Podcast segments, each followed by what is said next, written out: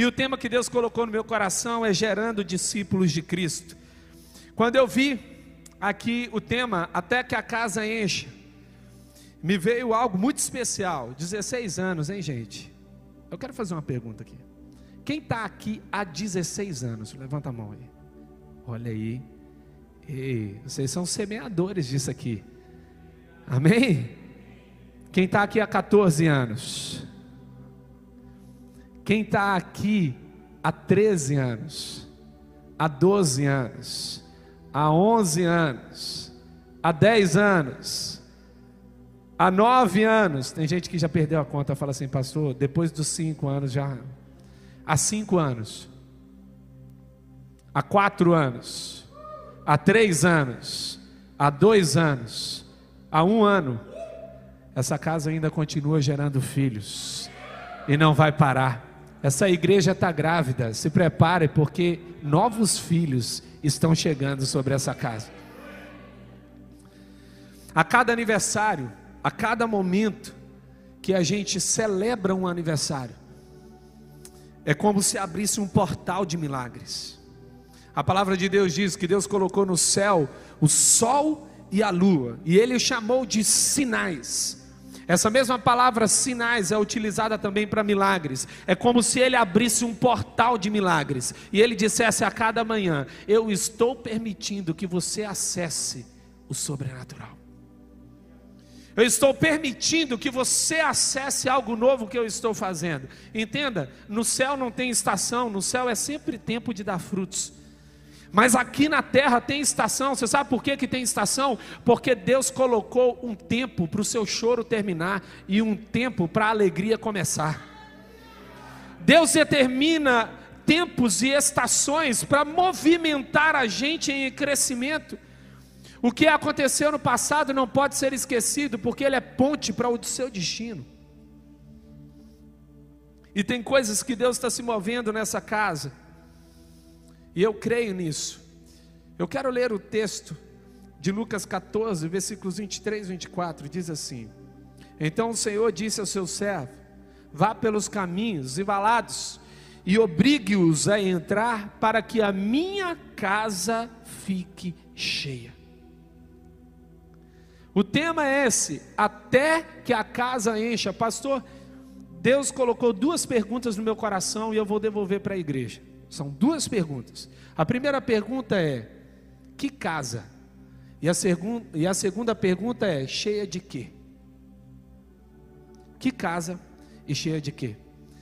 Eu acho, eu acho que essa casa já está cheia.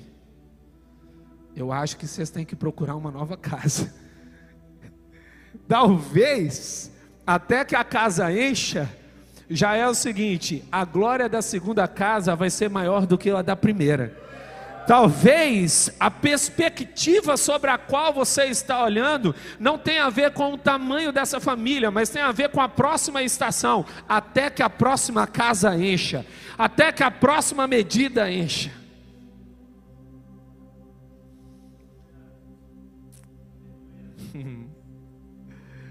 Tem uma expressão muito comum quando as pessoas vão falar sobre Deus agir. É uma expressão, e aí eu vou falar o que eu sinto sobre essa expressão. Deus usa. Eu não gosto dessa expressão, particularmente. Porque eu não acho que Deus usa, eu acho que Deus chama. Porque tem a sua parte. Ele fala: "Filho, vem". E é você que vem. Essa casa aqui não contrata funcionários, ela chama os vocacionados. Todo mundo aqui que entregou a sua vida a Jesus ainda tem uma missão para cumprir. Todo mundo é chamado. Todos são chamados. Você pode falar assim: Eu sou chamado. Sabe por quê? Porque senão, na hora que o pastor fizesse apelo aqui, não podia ter teto, que você ia ser arrebatado. Ó, Deus abençoe, você já subia. Deus abençoe, já ia subindo. Já imaginou como é que ia ser essa cena? Deus abençoe, Deus abençoe, a igreja esvaziando.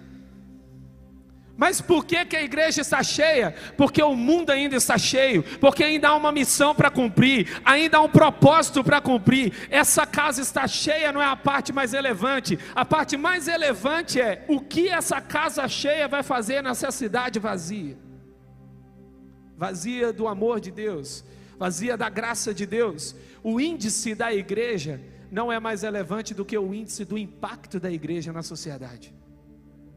Eu creio que essa igreja aqui é uma porta de esperança. O índice de criminalidade está prestes a baixar como nunca antes. Porque o movimento profético aqui, apostólico, pastoral, é tão forte que ele vai impedir que o mal continue avançando nessa cidade. Vai impedir que o inimigo continue avançando sobre essa cidade. A palavra de Deus diz que o inimigo, o inimigo, ele não tem condições com a gente.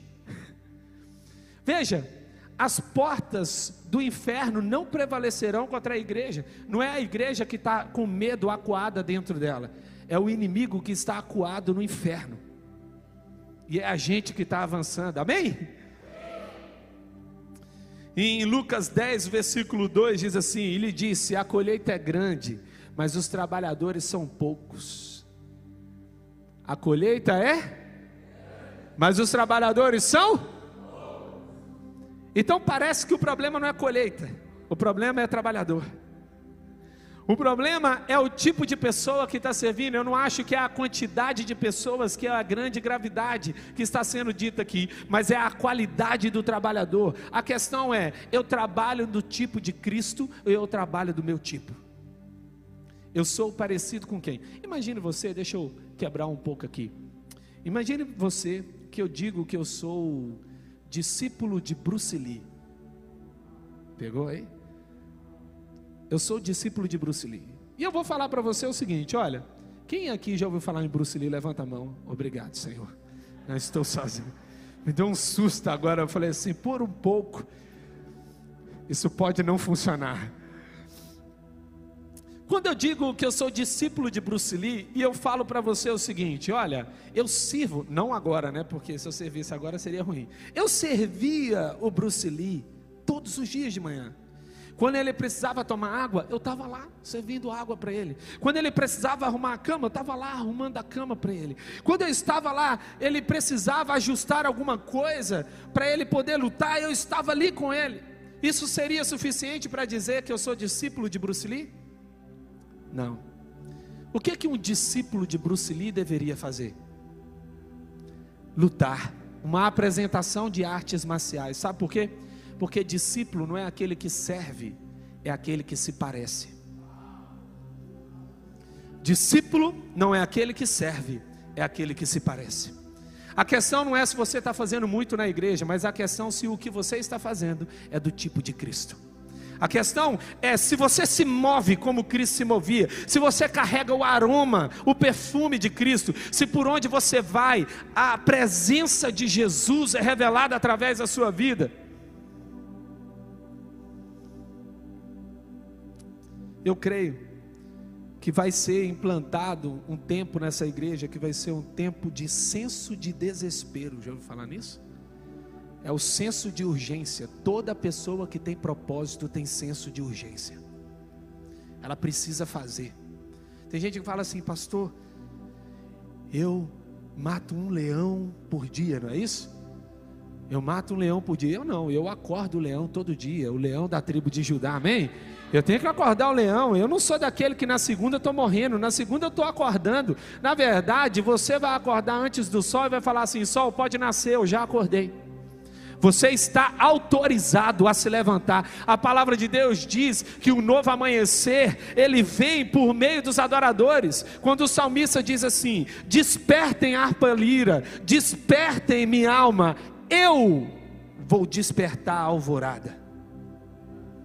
Quem desperta amanhã somos nós. Quando nós acordamos, você está lá de madrugada, tem gente que acha que tem insônia, não é insônia, é chamado de oração. É propósito de oração. Deus falando assim, filho, para de assistir TV e dobra os joelhos. filho, vem para o quarto. Você não está com problema para dormir. Eu estou te convidando para ter um encontro comigo. Tem muita coisa que a gente não está entendendo, mas eu estou chamando, porque Jesus andou com senso de desespero ele tinha urgência, ele tinha foco, ele tinha chamado, Jesus tinha visão. Sabe o que, é que acontece? Uma pessoa que não tem visão de futuro, o inimigo arruma uma paisagem. Se você não sabe para onde olhar, ele te mostra alguma coisa para você ver. E eu te garanto que não é bom. Porque se você tiver visão de futuro, sabe que você é capaz? É capaz de rejeitar boas propostas. Não estou falando de proposta ruim, eu estou falando de boas propostas. Olha, eu quero te fazer um convite de emprego. Você vai receber 20 mil reais a mais do que você recebia. Aí você vai falar assim: nossa, eu quero. Mas uma pessoa que tem visão de futuro e entende para onde Deus está chamando, falou assim: é muito bom, mas não é para mim. Só uma pessoa que tem propósito é capaz de rejeitar boas propostas. E Jesus durante 30 anos da sua vida, 30 anos da sua vida, ele focou em crescer em quem ele era, e com apenas três anos ele mudou o mundo. Eu diria para você que mais ou menos uma proporção. Invista seu tempo em se tornar com 10% do que você é, você já muda toda a sua realidade. Se torne aquilo que Deus te chamou para ser. Eu não sei o que, que você ouviu na sua infância, eu não sei o que você está ouvindo hoje, mas eu creio que Deus está te dizendo: você é um filho amado. Eu te chamei para causar impacto. A sua vida não vai ficar na média. Eu te chamei para coisas grandes. Eu te chamei para coisas poderosas. Eu não te chamei para o óbvio. Eu te chamei para o sobrenatural, para o extraordinário. Se o lugar onde você chegou hoje, você poderia chegar sozinho, Deus ainda não participou dessa história, porque Deus vai te convidar a lugares onde você não pode chegar sozinho. Ele vai te colocar em lugares tão impossíveis que você vai ter que dizer: Foi Deus que me colocou lá. Eu tenho 1,71m e esse 1 é bem importante para mim. Tem um irmão na igreja que ele tem mais de 2 metros. E a gente foi tirar umas fotos e ele parece um pau de selfie, né? Que ele, ele tirou assim, parecia um drone, gente, de verdade. Eu saí o corpo inteiro naquela foto, que cena ridícula. E ele tirou uma foto comigo, eu fiquei imaginando aquilo. Mas o Espírito Santo me diz demais comigo nessas coisas. Aí ele falou assim comigo: Filho, presta bem atenção. Se você pegar, eu tenho três meninos, né? O pastor disse, é unção do coelho. Eu libero aqui em dobro sobre vocês. Vai vir seis meninos, olha, hum. Tem gente que faz assim, Senhor, passo essa, essa filtrei agora, Senhor. Estou filtrando aqui espiritualmente. Eu tenho Daniel, Gabriel e Miguel, um de 10, um de 9 e um de 6. Aí pergunta, a gente anda na rua, fala assim, é gêmeo, eu falo, é doideira mesmo, isso aqui é loucura. Não tem condições. Mas eu imaginei pegando meu filho Gabriel e entregando na mão do Joberson, que é esse gigante. E ele levantando meu filho lá no alto. E eu fiquei imaginando eu tentando pegar o meu filho levantar lá no alto com o meu 1,71m. E esse um, enfim. Aí eu levantando bem alto. Quem é que colocaria meu filho no lugar mais alto? O Joberson, não é verdade? E aí Deus ministra no meu coração o seguinte: Filho, deixa eu te explicar uma coisa. O lugar onde você está tem que ter a extensão do meu braço tem que ter a extensão do meu braço. Eu vou mudar aqui uma, uma coisa com vocês. Eu gosto de contar essa história porque ela exemplifica bem o que eu estou querendo dizer. Imagine que você sai aqui e encontre uma tartaruga em cima do muro. Beleza? Estamos juntos? O que é que está em cima do muro? Tá junto, né? O que é que está em cima do muro? Beleza. Primeira opção, ela é uma tartaruga ninja e subiu. É uma opção ruim. Peço que você procure um profissional. Segunda opção, a mais razoável, quem colocou ela lá? Você sabe quem nós somos? Uma tartaruga em cima do muro. Alguém que não tinha condições de subir, mas chegou. Alguém que Deus colocou em lugares impossíveis. Deixa eu te explicar uma coisa: o chamado de Deus é para o improvável. Quem não pode, quem não tem recurso, quem não tem condições. Aí ele fala: Eu tenho condição, eu posso. A minha questão com você, filho, não é a sua capacidade, é a sua dependência. Não é a sua força do braço, mas é a fraqueza do seu joelho é o quanto você precisa de mim, é o quanto você deseja de mim. O reino de Deus não é para os acomodados, é para os apaixonados. Tem alguém apaixonado aqui? Aleluia. Então eu vou te dizer uma coisa. Eu vou com o meu 1,71m, a galera está filmando aqui. Posso descer, pastor? Você deixa eu descer? Permite? Oi? Eu não vou aparecer, mas porque esse 1,71m, né? Isso é uma humilhação.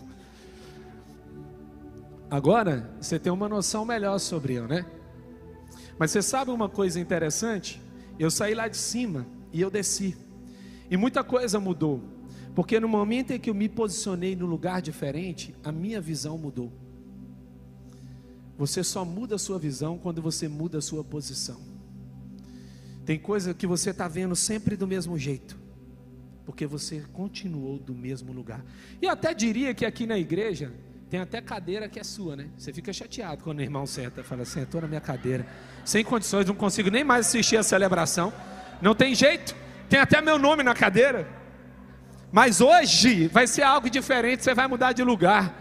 Ei, eu vou te pedir para fazer um ato profético, sentar no lugar que você nunca sentou e ir para um lugar que você nunca foi. Mas pastor, você vai decidir se você vai se movimentar ou não. É um negócio seu com Deus e é um negócio seu com você.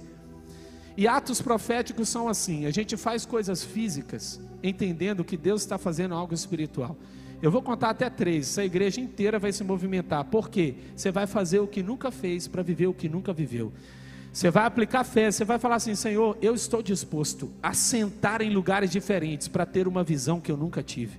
Então vamos lá: um, dois, três.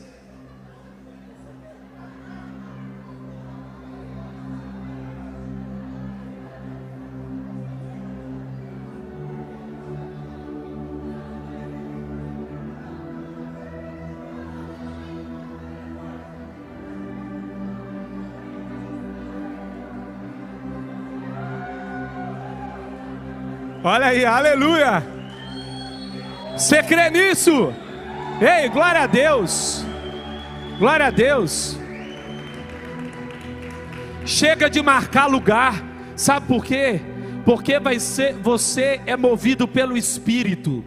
Você não é um barco a motor, você é um barco a velas. Você é um barco a velas. Cadê o pastor? Só para eu saber onde é que ele está. Olha aí, aleluia. Glória a Deus. No meio do povo, é, é isso aí. E eu quero agora, junto com você, ler um texto bíblico para a gente ver como é que Jesus gerou novos discípulos, como é que Jesus fez novos discípulos. Então a questão é: eu estou mudando de posição, eu estou mudando de lugar, eu estou me reposicionando para receber uma visão nova do que é ser discípulo de Cristo, do que é viver nessa igreja. Essa igreja está em movimento, essa igreja está crescendo, você não pode ficar parado, você não pode ficar para trás. Junto com essa igreja você vai se movimentar, você vai ver o que Deus está fazendo e vai participar disso. Abra sua Bíblia em Lucas 5, e eu quero ler com você o versículo de 1 a 11. Certo dia, Jesus estava perto do lago de Genezaré, e uma multidão comprimia de todos os lados para ouvir a palavra de Deus. Viu à beira do lago dois barcos, deixados ali dos pescadores, que estavam lavando as suas redes entrou num dos barcos, o que pertencia a Simão, e pediu-lhes que o afastasse um pouco da praia. Então sentou-se e do barco ensinava o povo. Tendo acabado de falar, disse a Simão: Vá para onde as águas são mais fundas, e a todos lancem as redes para a pesca. Simão respondeu: Mestre, esforçamo-nos a noite inteira e não pegamos nada. Mas porque és tu quem está dizendo isto, vou lançar as redes. Quando o fizeram, pegaram tal quantidade de peixes que as redes começaram a rasgar-se. Então fizeram sinais a seus companheiros no outro barco, para que viessem ajudá-lo. E eles vieram e encheram ambos os barcos, a ponto de quase a começarem a afundar. Quando Simão Pedro viu isso, prostrou-se aos pés de Jesus e disse: Afasta-se de mim, Senhor porque sou um homem pecador. Pois ele e todos os seus companheiros estavam perplexos com a pesca que haviam feito, como também Tiago e João, os filhos de Zebedeu, sócios de Simão. Então Jesus disse a Simão: Não tenha medo, De agora em diante, você será pescador de homens. Eles então arrastaram seus barcos para a praia, deixaram tudo e o seguiram. Uau! Eu quero deixar alguns princípios que vão alicerçar esse novo movimento dessa igreja, falando sobre o tipo de pessoa que vai vir para cá, quem são as pessoas que vão nascer dentro desse ambiente. Para gerar discípulos de Cristo, primeiro, busque ganhar intencionalmente os perdidos. Em Lucas 5, no versículo 1, certo dia Jesus estava perto do lago de Genezaré. Era aqui a região da Galiléia. Jesus decide iniciar o seu ministério na Galiléia. Você sabe onde é que Jesus Cristo decidiu ficar? No meio de um lugar estratégico para que o evangelho rompesse. Jesus não ficou na região da Judéia onde tinham os religiosos. Jesus começou o seu ministério na Galiléia onde estavam os perdidos. Você não pode romper e sair do lugar onde você está. Você precisa transformar esse lugar. Uma mulher falou assim, pastor, eu estou te procurando há duas semanas. Falei, para quê? Ela falou assim, não, Deus falou comigo que eu tinha que te procurar. Falei, então diz o que, que é. Aí ela falou assim, pastor, eu não aguento mais o meu emprego. Eu quero sair de lá lá é um caos, está tudo errado, as coisas todas estão erradas, e eu quero pedir para você orar para que eu saia de lá. Eu falei, então estamos com um problema. Ela falou, por quê? Porque eu estou sentindo que você tem que orar para você ficar. Ela, não, pastor, aí vai, vai jogar contra, né? Aí não deu. Ela encomendou a oração, você não está entendendo. Pastor, você já recebeu a oração encomendada? Porque eu já é desse jeito. A pessoa já ora pedindo o quê? Ela não deixa você nem orar. E você sabe o que, que o Espírito Santo falou comigo? Ela está pedindo a oração errada, sabe por quê? Porque alguém pediu e Deus atendeu. Ela é a resposta.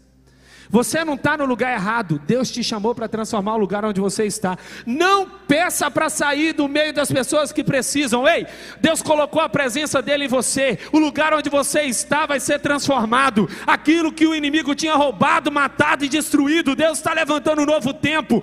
Onde você está, Deus vai transformar.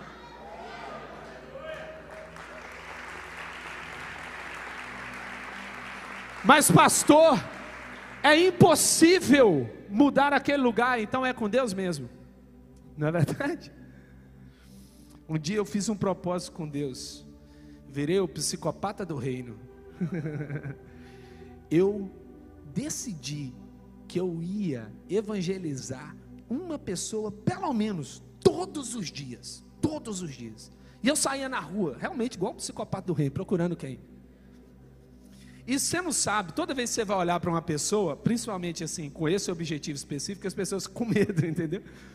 E eu não conseguia falar com ninguém, ninguém, ninguém, ninguém. Aí eu morava numa, numa, num cruzamento de rua bem interessante. A minha rua, ela fazia uma conexão que, dependendo do endereço em que a pessoa estava, era ruim. Eu vou te explicar por quê. O início da rua era o pronto-socorro, o meio da rua o velório e o final da rua o cemitério.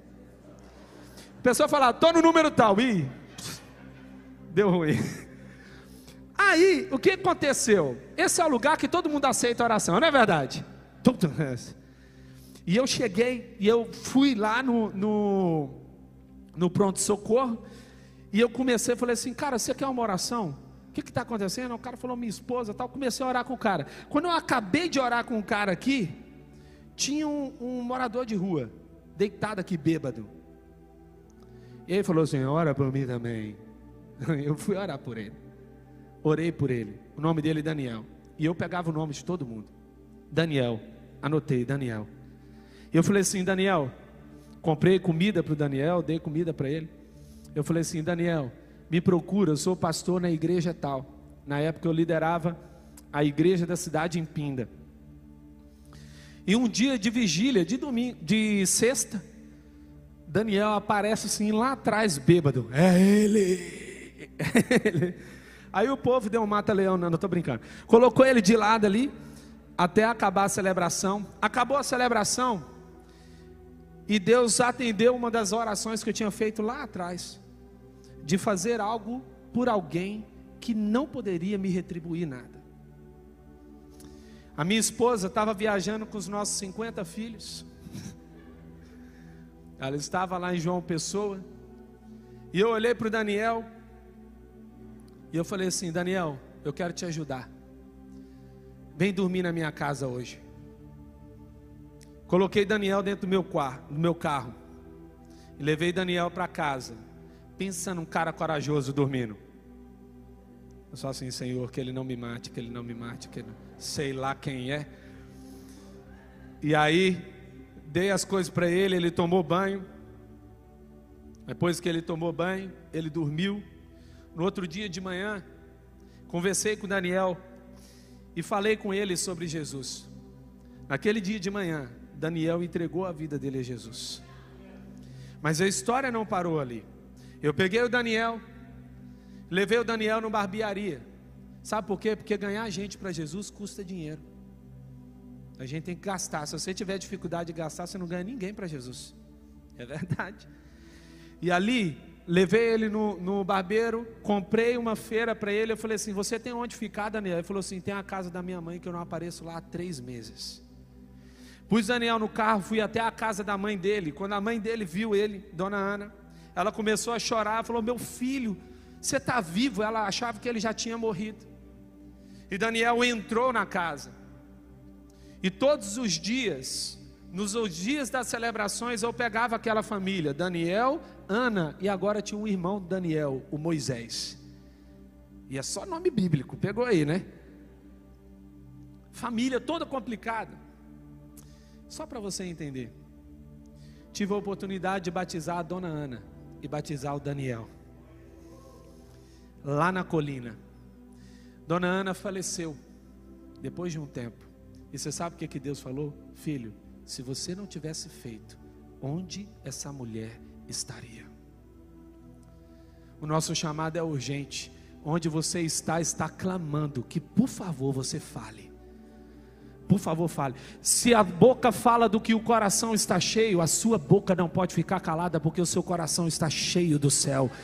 Você não pode calar, você não pode parar. Essa igreja não pode se movimentar com evangelismo no púlpito, ela precisa se movimentar com evangelismo de casa em casa, precisa se movimentar de evangelismo lá no escritório. O seu primeiro chamado é voltar para casa, o seu primeiro chamado é voltar para o seu trabalho, o seu primeiro chamado é voltar para a rua. A igreja não é o ponto de chegada, a igreja é o ponto de partida. A força da igreja não está na quantidade de pessoas que se ajuntam, mas na quantidade de pessoas que se levantam. Há um segundo princípio: desperte nas pessoas o desejo pela palavra. Uma multidão comprimia o desejo pela palavra. Peraí, uma multidão comprimia de todos os lados para ouvir a palavra de Deus. O nosso papel não é falar para a pessoa a palavra. Eu não acredito que o mestre ensina a palavra. Eu acredito que o mestre ensina sede pela palavra. Você sabe qual é o melhor púlpito? É aquele que você sai daqui com fome e com sede. Você fala, eu preciso voltar, eu preciso ler mais, eu preciso aprofundar, eu preciso sair daqui, eu preciso conectar com Jesus. Ei, você tem que chegar, porque essa igreja está incendiada. Eu sinto expectativa que você tem pelo céu, não é verdade? Você tem uma expectativa pelo mover de Deus, e Deus está fazendo, Deus está ouvindo, Deus conhece seu desejo, Deus conhece seu coração, e essa igreja vai se movimentar para uma fome e sede, como nunca teve antes. Você terá fome e sede pela presença. Deus não deu a Bíblia para ter teologia, Deus deu a Bíblia para ela servir como uma bússola para você encontrar o coração dele. Devemos ensinar as pessoas a ter fome e a ter sede. Para gerar discípulos de Cristo, ensine a Bíblia com a sua vida. Como é que eu vou fazer isso? Olha só como é que Jesus fazia. Em Lucas 5, no versículo 3, entrou num dos barcos, o que pertencia a Simão, e pediu-lhe que os afastasse um pouco da praia. Então sentou-se e do barco ensinava o povo. Você sabe o que, que Jesus fazia? Ele fazia o que ele só sabia fazer. Teve um dia que eu estava andando com o pastor Carlito, e de verdade, gente, a nossa igreja é muito grande. Quem aqui já foi lá na colina lá? Quem já foi já viu. A igreja é muito grande. E a gente está andando na igreja. Aí ele fez assim: Que fio é esse? Eu falei: Pronto. Nunca vi esse fio na minha vida. E eu perguntei para ele: Como é que você consegue ver um fio aqui? E ele me disse assim: Filho, não há um tempo na minha vida que eu não pense no reino. Eu consigo ver os detalhes, porque é o único pensamento que eu tenho é o reino. Você sabe o que que nos cansa? Não é fazer muita coisa, é ter mente dividida. É isso que nos cansa. O que nos cansa é querer fazer uma coisa e Deus querendo fazer outra. É a gente ter um propósito e Deus nos dando outro. O pastor disse aqui que eu sou corredor, né? Tô, tô na minha, bem atrás dele, bem, bem atrás. Mas eu perdi 38 quilos. E quando eu perdi 38 quilos, na corrida, no início, eu fazia 100 metros e tinha um semi-infarte. o início. Era 100 metros. Aí depois mais 100 metros. E teve uma época que eu consegui correr um negócio louco. Você começava. Porque como é que você corre 10 quilômetros? Você corre 5 para frente, você tem que voltar, né? O segredo é esse. Eu fazia 5 para frente, agora eu tenho que voltar. Só que tinha um problema. O meu 5 para frente era muito rápido, cara. Muito rápido. Quando eu ia fazer os cinco voltando, eu parecia um, um troço se arrastando na pista, entendeu? Dava até dó. E o que aconteceu? Eu não estava entendendo que o meu fôlego precisava ser destinado, ser colocado de maneira correta. Aí você fala, o que que isso tem a ver com o que a gente está ouvindo? Tem tudo a ver. Porque no dia que Deus fez o homem, Ele soprou o fôlego da vida. Mas ele soprou o fôlego da vida não é para correr duas jornadas, uma jornada, e é a dele. Não dá para você correr a sua e correr a dele. Não dá para você correr de qualquer jeito, tem que ser correndo do jeito dele, porque senão você vai acabar a sua vida se arrastando. E teve muita gente que começou muito rápido, mas terminou se arrastando. Essa igreja não vai ter estrela cadente, pessoas que marcam e depois somem. Essa igreja vão ter estrelas que vão brilhar, brilhar, brilhar. Não é porque a luz é sua, a luz é dele, mas você vai brilhar, você vai brilhar. Sabe por quê? Porque você nasceu para isso. A palavra de Deus diz que Deus colocou imagem e semelhança em você. A palavra imagodei significa luz. Deus colocou luz dentro de você, a imagem dele está projetada em você. Deus não coloca a imagem dele em seres pequenos. Ele projetou você para revelar a glória. Um quarto princípio, seja movido pelo Espírito Santo. Simão respondeu: Mestre, esforçamos-nos a noite inteira e não pegamos nada. Esforçamos-nos a noite inteira e não pegamos nada. Mas porque é você, é tu quem está dizendo isso. Eu vou lançar a rede. Você sabe o que, que ali está ensinando para a gente? Que a nossa obediência é capaz de levar a gente a lugares que a nossa fé ainda não chegou. Você, pela sua obediência ao que Deus está falando, você pode dar passos que nunca deu para viver o que nunca viveu. A obediência é uma chave.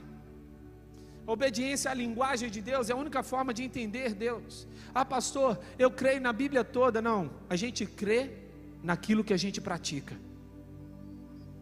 Aquilo que eu pratico, a, a minha obediência é a palavra de Deus, é o que eu creio. Não tem como retirar uma coisa da outra. Ser movido pelo Espírito Santo é ser guiado para onde Ele quer. Você está preparado mesmo? Gente, gente, gente. Olha só, um dia passando de carro, Aí Deus falou assim: ó, para o carro e ora com aquela mulher. Eu falei: não tem condições nenhuma. Eu sou mineiro. Mineiro não faz essas coisas. Não faz. A gente é quietinho, né? Na nossa. Aí Deus falou: vai lá. Não, eu falei: não, não, Deus, não deu. Fui embora. E o Espírito Santo me incomodou tanto que eu voltei. Eu voltei, cheio de coragem. Era um negócio de pastel. Eu olhei para a mulher, a mulher olhou para mim. Eu falei: me dá um pastel. Tinha que destravar.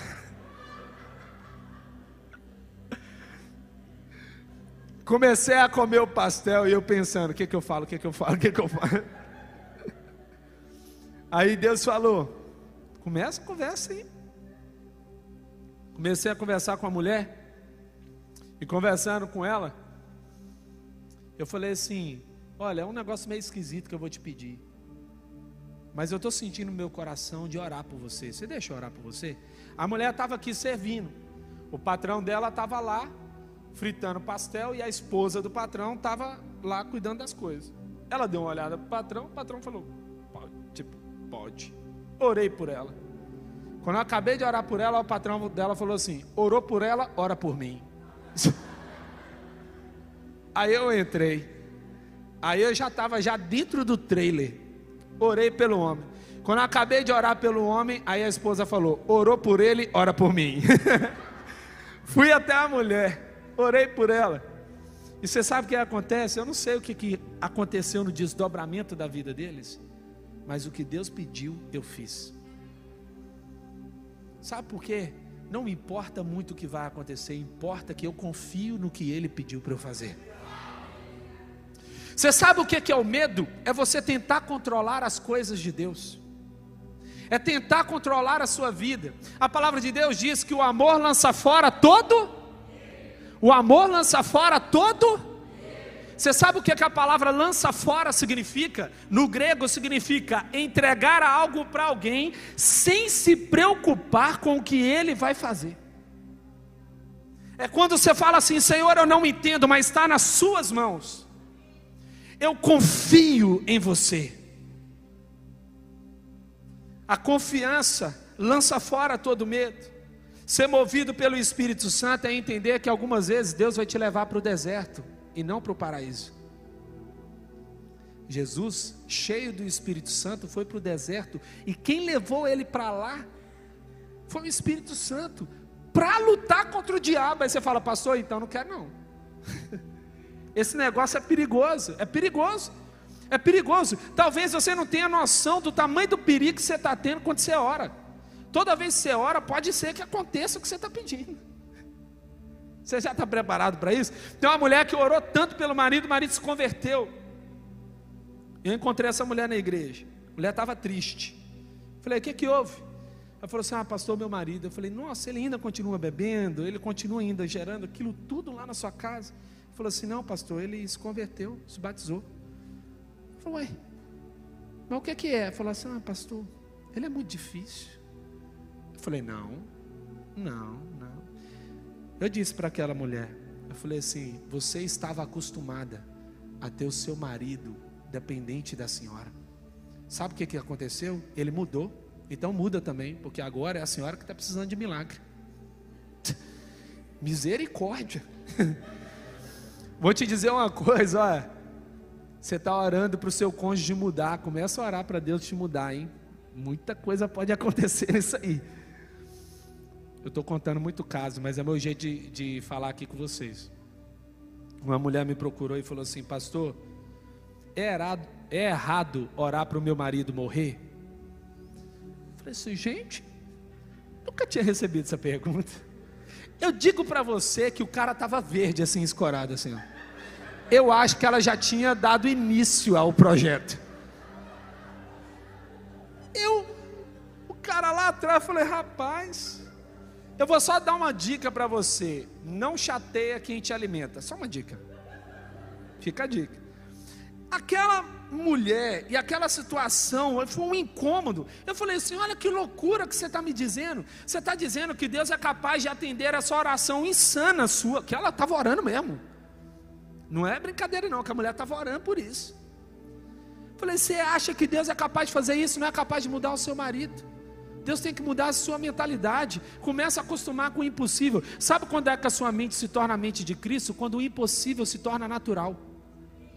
Ah, você fala assim, ah, é impossível, mas Deus pode. Fala assim, ó, é impossível, mas Deus pode. É impossível, mas Deus pode. Toda vez que você estiver diante de uma impossibilidade, fala assim: Deus pode.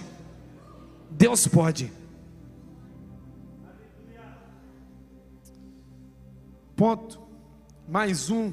Prepare-se para o crescimento da igreja. Quando fizeram, pegaram tal quantidade de peixes que as redes começaram a rasgar-se. Entendeu o que está acontecendo?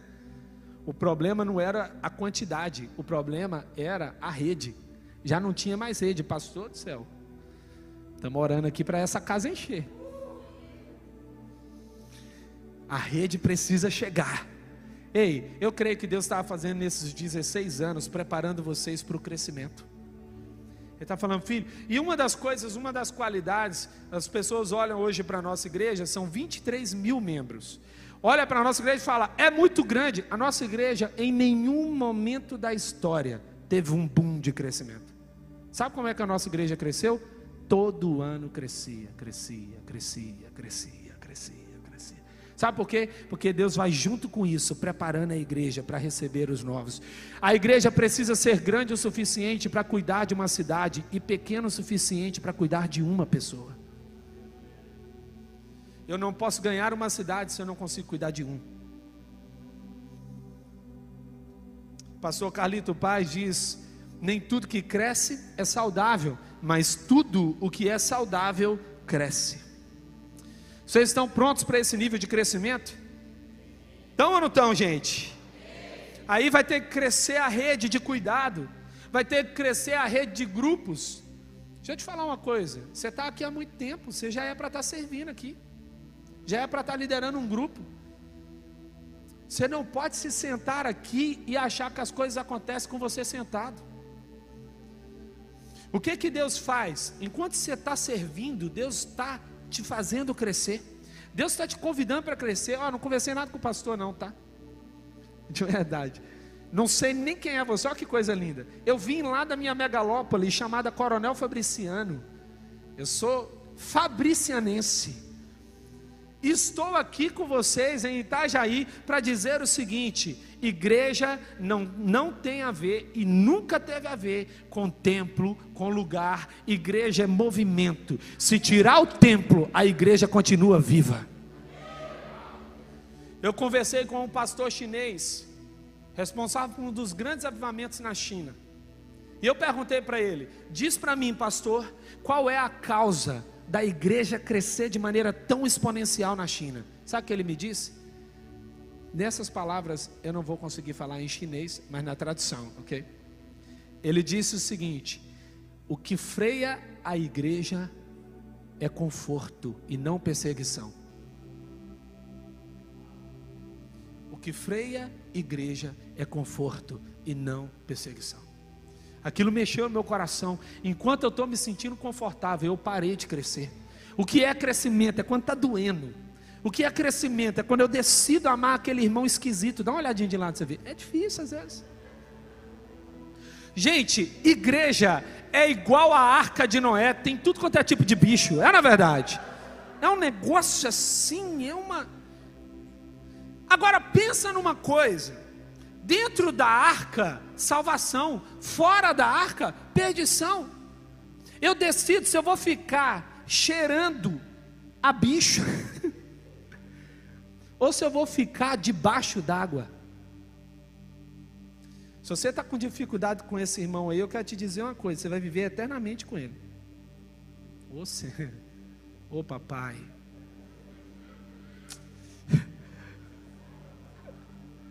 Você sabe, eu não sei, eu, eu, quero te, eu quero te indicar a fazer isso. Eu vou te dizer, a pessoa, a pessoa mais, vou te falar um negócio assim, ó, mais importante na sua vida é a chata. É a chata. Sabe por quê? Eu vou te explicar. Porque ou você mata ela ou você se torna parecido com Jesus. Só tem duas opções. Você não tem muito como fazer, você fala, Senhor, vou matar, agora. Ou você fala, Senhor, eu sou crente, eu não posso. Agora eu vou te dizer quem é a pessoa que pode te prejudicar. É o superficial. Sempre diz o que você quer e não o que você precisa. Então fala assim, obrigado pelo chato, dá uma olhadinha para ele, fala, obrigado, você é uma bênção na minha vida. Ô Senhor, olha aí, você casou com ele, aleluia! Glória a Deus! É? É. É proibida a entrada de pessoas perfeitas. Todo mundo aqui é imperfeito, mas tem um perfeito. E vale a pena, porque na mesa da ceia só vale quem é Jesus. Só Jesus. Só Jesus. Olha só, eu vou pedir agora você fazer uma coisa aqui. A gente, eu vou contar até três, você vai gritar o seu nome. Combinado? Todo mundo vai gritar o nome seu. Você vai gritar o seu nome. Tamo junto? Eu vou gritar o meu, você vai gritar o seu, tá? Um, dois, três. Alguém entendeu alguma coisa? Agora, presta só atenção. Quando eu contar até três, todo mundo vai gritar Jesus.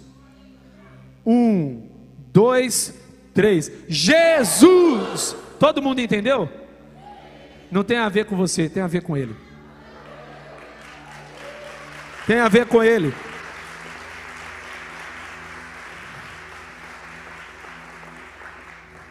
Você sabe o que é uma divisão? É duas, são duas visões caminhando no mesmo lugar. Uma família dividida é quando o marido tem uma visão, a esposa tem outra. Igreja dividida é quando os irmãos têm visão diferente. Mas a palavra de Deus diz em Filipenses 2:2, tenham uma só fé, tenham uma só mente, um só espírito. Vamos fazer o seguinte, abra a sua Bíblia aí. Você é crente, trouxe a sua Bíblia, seja no celular, seja em qualquer lugar, abre ela, abra ela. Filipenses 2:2, eu quero declarar isso aqui, vai ser um tempo de unidade nessa igreja. Amém? Perdoa quem você tem que perdoar, ame quem você tem que amar. Completem a minha alegria. Filipenses 2:2, tendo o mesmo modo de pensar, o mesmo amor, um só espírito, uma só atitude. Esse é o projeto de Deus. Não há alegria quando a gente está dividido a um sexto princípio. Compartilhe com a abundância o que Deus te deu. Vou um pouquinho mais rápido agora. Então fizeram sinais aos seus companheiros no outro barco, para que viessem ajudá-lo, e eles vieram e encheram ambos os barcos, a ponto de quase afundarem. Era impossível receber aquela quantidade, então era necessário pedir outros barcos. Essa igreja não é feita pela liderança, é feita por todo mundo. Eu tenho lá em casa três trabalhadores de alto nível: Daniel, Gabriel e Miguel. Alto nível, eles fazem tudo. Eles limpam a casa, eles lavam os pratos, eles ajudam a gente em tudo. Sabe por quê? Porque eu não quero criar menino, eu quero criar homem. Eu quero que os meus filhos cresçam. E você sabe uma coisa que Deus ministrou no meu coração? Até que eles sirvam, eles ainda não pertencem. Porque se você chegar lá em casa, eu não te deixo lavar o prato. Sabe por quê? Você é visita. Agora, em casa, quem não lava prato é estranho. Porque ele não é visita, ele pertence à casa. Se você pertence a essa casa, sirva essa casa. Se você pertence a essa família, não pare. Fala assim, Senhor, eu não vou admitir, eu não vou ficar no meu conforto enquanto aquela casa está precisando. Você não, a igreja não pode ter escassez onde Deus te deu abundância. Se Deus te deu muito, você precisa distribuir, porque você é uma represa que não pode guardar o que Deus te deu. Cria uma atmosfera de aceitação e amor. Quando Simão Pedro viu isso, prostrou-se aos pés de Jesus e disse: Afasta-se de mim, Senhor, porque sou um homem pecador. Ele se coloca, ele entende diante de Jesus: Eu não tenho outra ação, eu preciso entender que eu sou pecador. Ou você acha que você é demais? Porque tem gente que é assim, né? Olha no espelho e fala: Uau, ei Senhor, obras maravilhosas tu fizestes, tu és grande isso olhando no espelho. Mas você é daqueles que sabe. Você olha no espelho e fala assim: Ih, gente, estou precisando mudar tanto, né? A coisa está ruim. Eu vou agora mudar. Não, Senhor, eu me comprometo. Um ambiente de aceitação e amor é um ambiente onde os filhos erram e recomeçam. É onde os filhos, eles continuam, mesmo que tenham errado. Eu não desisto. Lá em casa a gente diz: uma frase, a gente nunca mais, a gente falava isso às vezes. Eu desisto de você, já viu essas frases? Eu desisto de você quando você está com muita raiva. Aí a gente parou de dizer isso, porque eu não posso desistir de alguém que Jesus foi até a cruz por ela. Eu não estou autorizado a desistir. Jesus foi até a cruz por mim e por você. Um lugar de aceitação e de amor. Oitavo, revele o destino profético das pessoas. E Jesus disse: Não tenham medo, de agora em diante você será pescador de homens. Jesus declarou: Você é um pescador de homens. O que Jesus fez? Ele olhou um tesouro que nem Pedro via nele. Você vai declarar coisas sobre pessoas que nem elas estão vendo mais. Sabe por quê? Porque talvez a última celebração, ela chegou aqui e falou assim: Eu não dou, eu não estou dando conta. Esse aqui é meu último dia. Você sabia que as pessoas chegam assim aqui? Ela falou assim: Se nesse momento nada acontecer, eu desisto da minha vida. E elas vão chegar aqui e elas vão sentir a presença de Jesus. Elas vão ouvir uma palavra profética. Você vai olhar além da pessoa e você vai ver o que Deus está falando sobre aquela pessoa. Nono e último, glória a Deus. Convide as pessoas para um processo de entrega.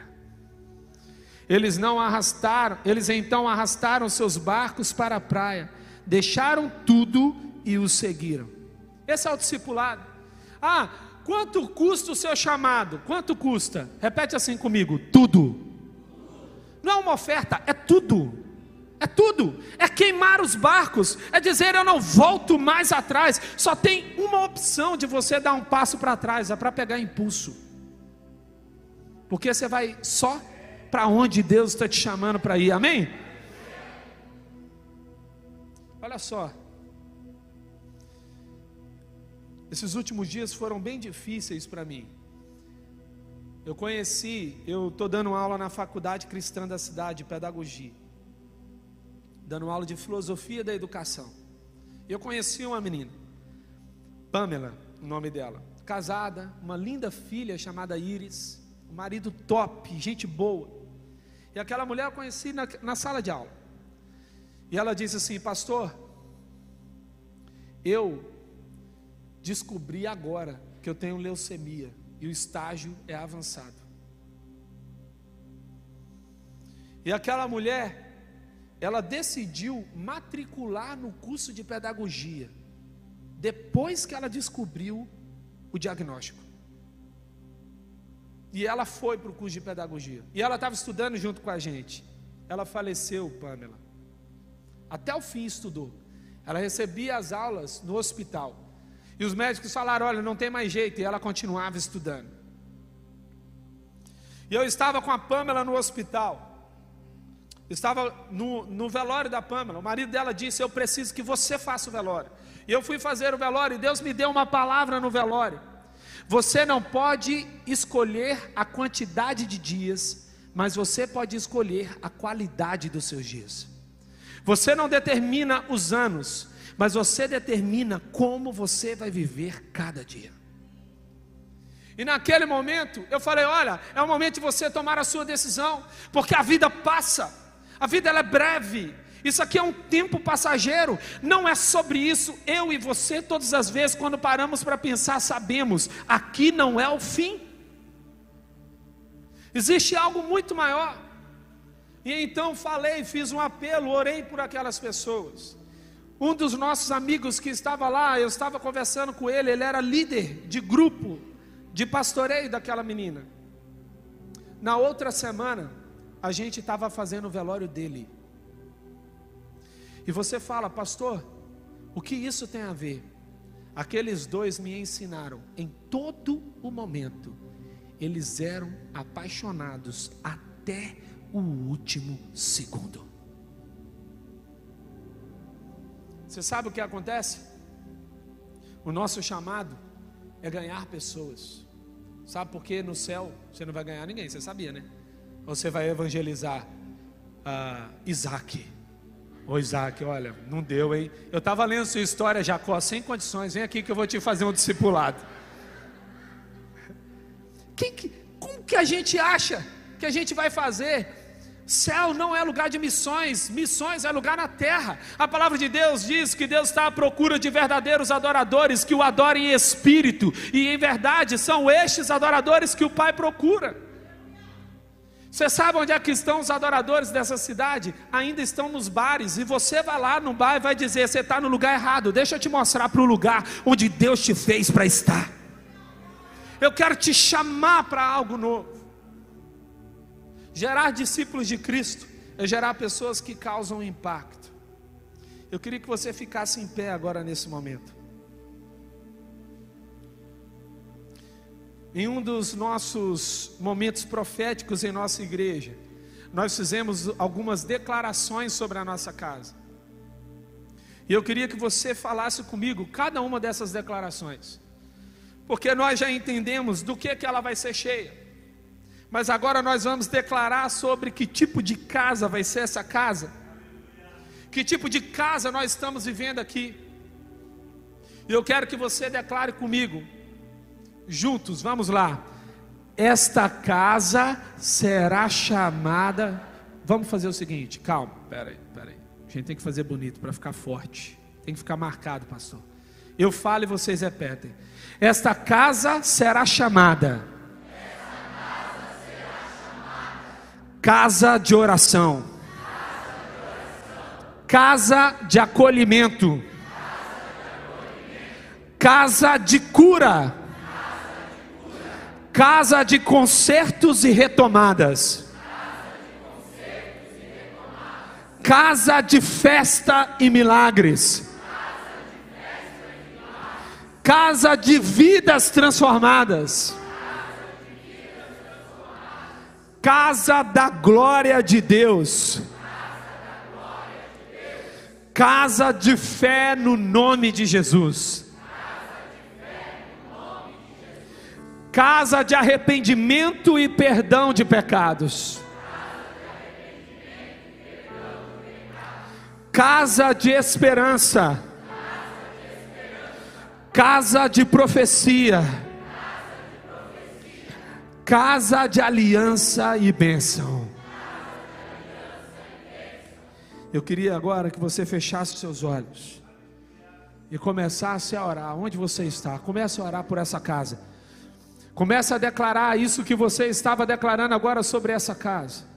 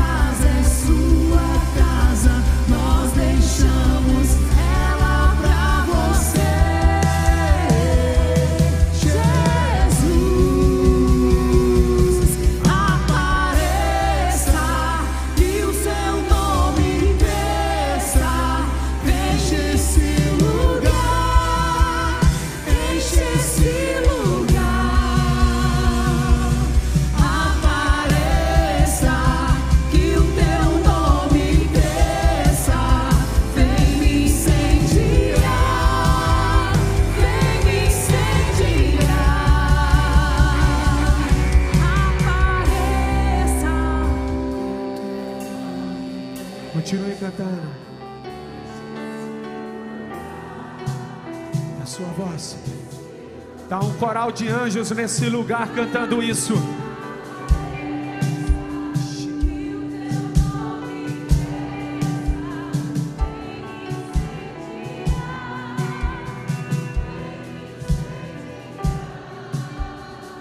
Avivamento não acontece quando o fogo desce, mas quando o fogo espalha. Ei, você é uma tocha do Espírito Santo. Deus está incendiando você. Você é um apaixonado caminhando sobre esse lugar.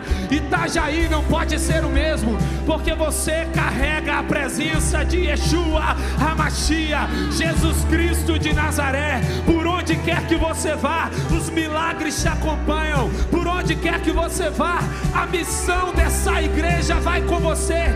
Pois de sorte que vocês são embaixadores de Cristo. É como se Cristo fizesse por seu intermédio.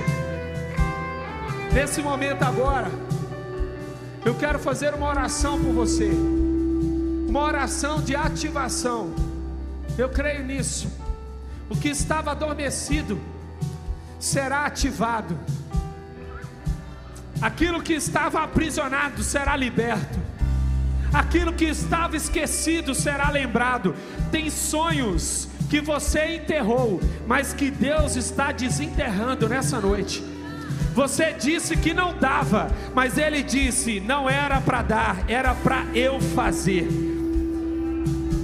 Tem coisa que você parou de realizar e Deus está chamando, ei, volta para o quarto. Aquilo que você fazia eu gostava. Eu quero você de volta lá. Eu quero você de volta lá, porque era lá que as coisas aconteciam. Era lá que eu fazia. Espírito Santo, essa noite essa casa está cheia da Sua presença. Nós cantamos aqui que o Senhor apareça, que o Senhor nos incendeie, que o Senhor se manifeste, e não há nada que fica do mesmo jeito quando o Senhor se manifesta. Nessa noite, alguns dos seus filhos não vão conseguir dormir. Nessa noite, alguns dos seus filhos serão tão incendiados que ao deitar na cama, o Senhor continuará falando, o Senhor continuará ministrando e a palavra ficará incendiada no coração. Ah, Espírito Santo, essa igreja vai espalhar o fogo que está concentrado essa igreja aprendeu a incendiar, mas agora ela está aprendendo a espalhar. Ela agora está aprendendo a despeçar. Ela está aprendendo a enviar. Ah, Senhor, o Senhor está chamando essa igreja para ser não apenas uma casa de oração, mas é uma casa de envio. Aqui estão as flechas, elas serão enviadas elas serão, Senhor, enviadas por Ti para transformar realidades. Está caindo por terra toda mentira do inimigo. Está caindo por terra toda a intenção de Satanás contra a sua família. Você disse que não dava, mas Deus está reconectando o coração dos pais aos filhos. Deus está trazendo um novo movimento, um movimento familiar, um movimento de conexão, é um movimento de restauração. Não dá para ser uma casa cheia do Espírito, cheia de amargura. Não dá para ser uma casa cheia do Espírito, cheio de desejo, de dispersão. Mas agora o Senhor está trazendo uma conexão profunda cura, libertação, perdão, milagres nos relacionamentos. Papai, eu oro no seu nome, no seu nome, Jesus, que cada palavra declarada, ela seja ativada no coração dos seus filhos, testemunhos e movimentos que nunca aconteceram antes, estão prestes a acontecer. Assim eu oro no nome de Jesus. Amém, amém e amém. Que bom que você ouviu até aqui. Temos um convite especial para você conhecer a Com Ágape. Nossas celebrações são sempre aos domingos, em três horários: às 10 horas, 17 horas e 30 minutos e às 20 horas. Aguardamos você Com Ágape, mais que uma igreja, uma família.